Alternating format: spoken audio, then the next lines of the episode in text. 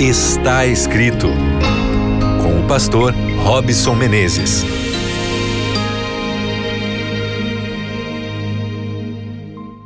Olá, seja muito bem-vindo ao seu programa Está Escrito. Que prazer estar conectado aí com você que me acompanha pela Rádio Novo Tempo. De onde é que você me acompanha agora? De qual cidade onde nós temos o sinal aberto? Que Deus abençoe você hoje, nesse exato momento, que a paz do Senhor seja superabundante na sua vida e transforme assim o dia, o momento que você está, que você entenda que agora, reunido comigo aqui ou onde você estiver nesse instante, que a palavra de Deus traga conforto, paz, para que você viva com esperança, que sensacional poder encontrar em Deus o nosso refúgio e fortaleza. Muito obrigado pela sua audiência, sua companhia. Você também que acompanha pelo Deezer, pelo Spotify. Sinta-se agora em família. Sinta-se em casa nesse momento para juntos continuarmos dentro da palavra de Deus, entendendo que nós tanto precisamos saber para vencer todos os nossos desafios, sempre guiando-nos pela palavra do Senhor. Também queria mandar um abraço aí para você que está conectado de algum lugar desse mundão de Deus pela Rádio Novo Tempo na web, no novotempo.com/rádio. Seja muito bem-vindo também. Aqui é o seu lugar. Nós estamos no programa Está Escrito já há quase mais de um mês, tentando entender como desenvolver melhores emoções.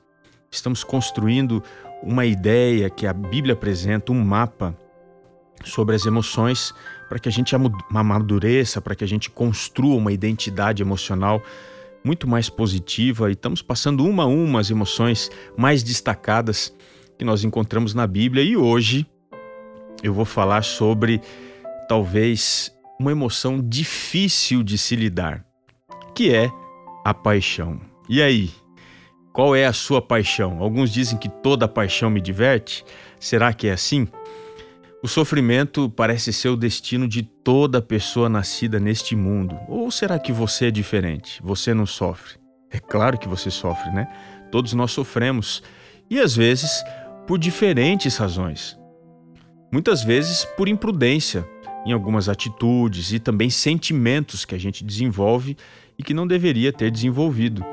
Ou talvez a gente sofra como consequência da maldade dos outros alguém que brinca com as nossas emoções, alguém que faz é, exatamente algo para afetar aquilo que está dentro do nosso coração, sabe onde é o nosso ponto fraco, mas ainda a gente pode sofrer simplesmente pela aleatoriedade da vida, por causa do pecado.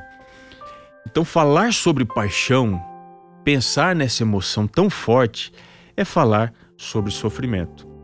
Porque a origem da palavra paixão na Bíblia, que é a língua grega, a língua do Novo Testamento, a gente encontra aqui o significado de receber uma impressão, ou seja, sofrer. E isso pode estar associado tanto para acontecimentos bons ou maus. A gente pode sofrer por boas coisas ou por coisas ruins também. Mas na Bíblia, de uma maneira geral, esta palavra se refere a uma experiência muito ruim. É um sofrimento enorme que a gente tem em virtude de algo que não deveria dominar as nossas emoções, nem despertar em nós uma afeição ardente, que muitas vezes trabalha nos nossos sentidos, em todos os nossos sentidos, trazendo o sofrimento. Quando a gente vai à Bíblia, por exemplo, o Novo Testamento não tem coisa positiva a dizer sobre a paixão. Quase nada ele está sempre trabalhando com a paixão na perspectiva do desejo, do prazer, do sexo, da luxúria, do pecado, que são razões infames. E a Bíblia, sempre quando fala da paixão, tenta nos deslocar da paixão. Existem alguns versos claros que a gente entende o pensamento teológico da Bíblia, como por exemplo, Paulo escrevendo à igreja aos Romanos, no capítulo 1, o verso 26 e 27, ele diz que era muito comum ali também eles serem escravos de paixões que ele classifica como degradantes, que levam as pessoas a cometer atos sexuais abomináveis. Ou ainda, quando o pecado exerce um domínio tamanho que obriga as pessoas a obedecerem estas paixões no seu próprio corpo mortal, como ele coloca lá na própria carta aos Romanos, capítulo 6, o verso 12. Ele ainda trabalha na carta aos Romanos a ideia de que a lei de Deus tem uma função de despertar as paixões, mas não dominá-las. Isso está lá em Romanos 7, o verso 5. A lei me faz entender as paixões, as coisas que dominam a minha mente, as minhas emoções. Mas, ao mesmo tempo, a gente encontra Paulo, que é aquele que fala muito desse assunto, dizendo que aqueles que pertencem a Cristo precisam crucificar a sua carne, ou seja, a gente precisa deixar de lado as nossas paixões e as concupiscências. Isso está lá na carta aos Gálatas, capítulo 5, o verso 24. Portanto, quando a gente vai à Bíblia, ela entende que a paixão é um terreno que deve ser morto, ou seja, não deve ser visitado. Porque ele vai trazer sofrimento, ele vai trazer degradação. E isso vai fazer com que o nosso estado seja controlado por uma emoção, uma paixão que vai nos tornar escravos, subservientes de coisas que são passageiras. E assim somos todos nós, na é verdade. A paixão nos faz viver através de uma emoção excessivamente violenta que rouba o nosso autocontrole. Será que você está apaixonado por alguma coisa? Será que o pecado te aprisionou a alguma coisa? Veja, uma vida não regenerada, não transformada por Jesus, isso aqui é muito sério, é caracterizada pela escravidão às paixões.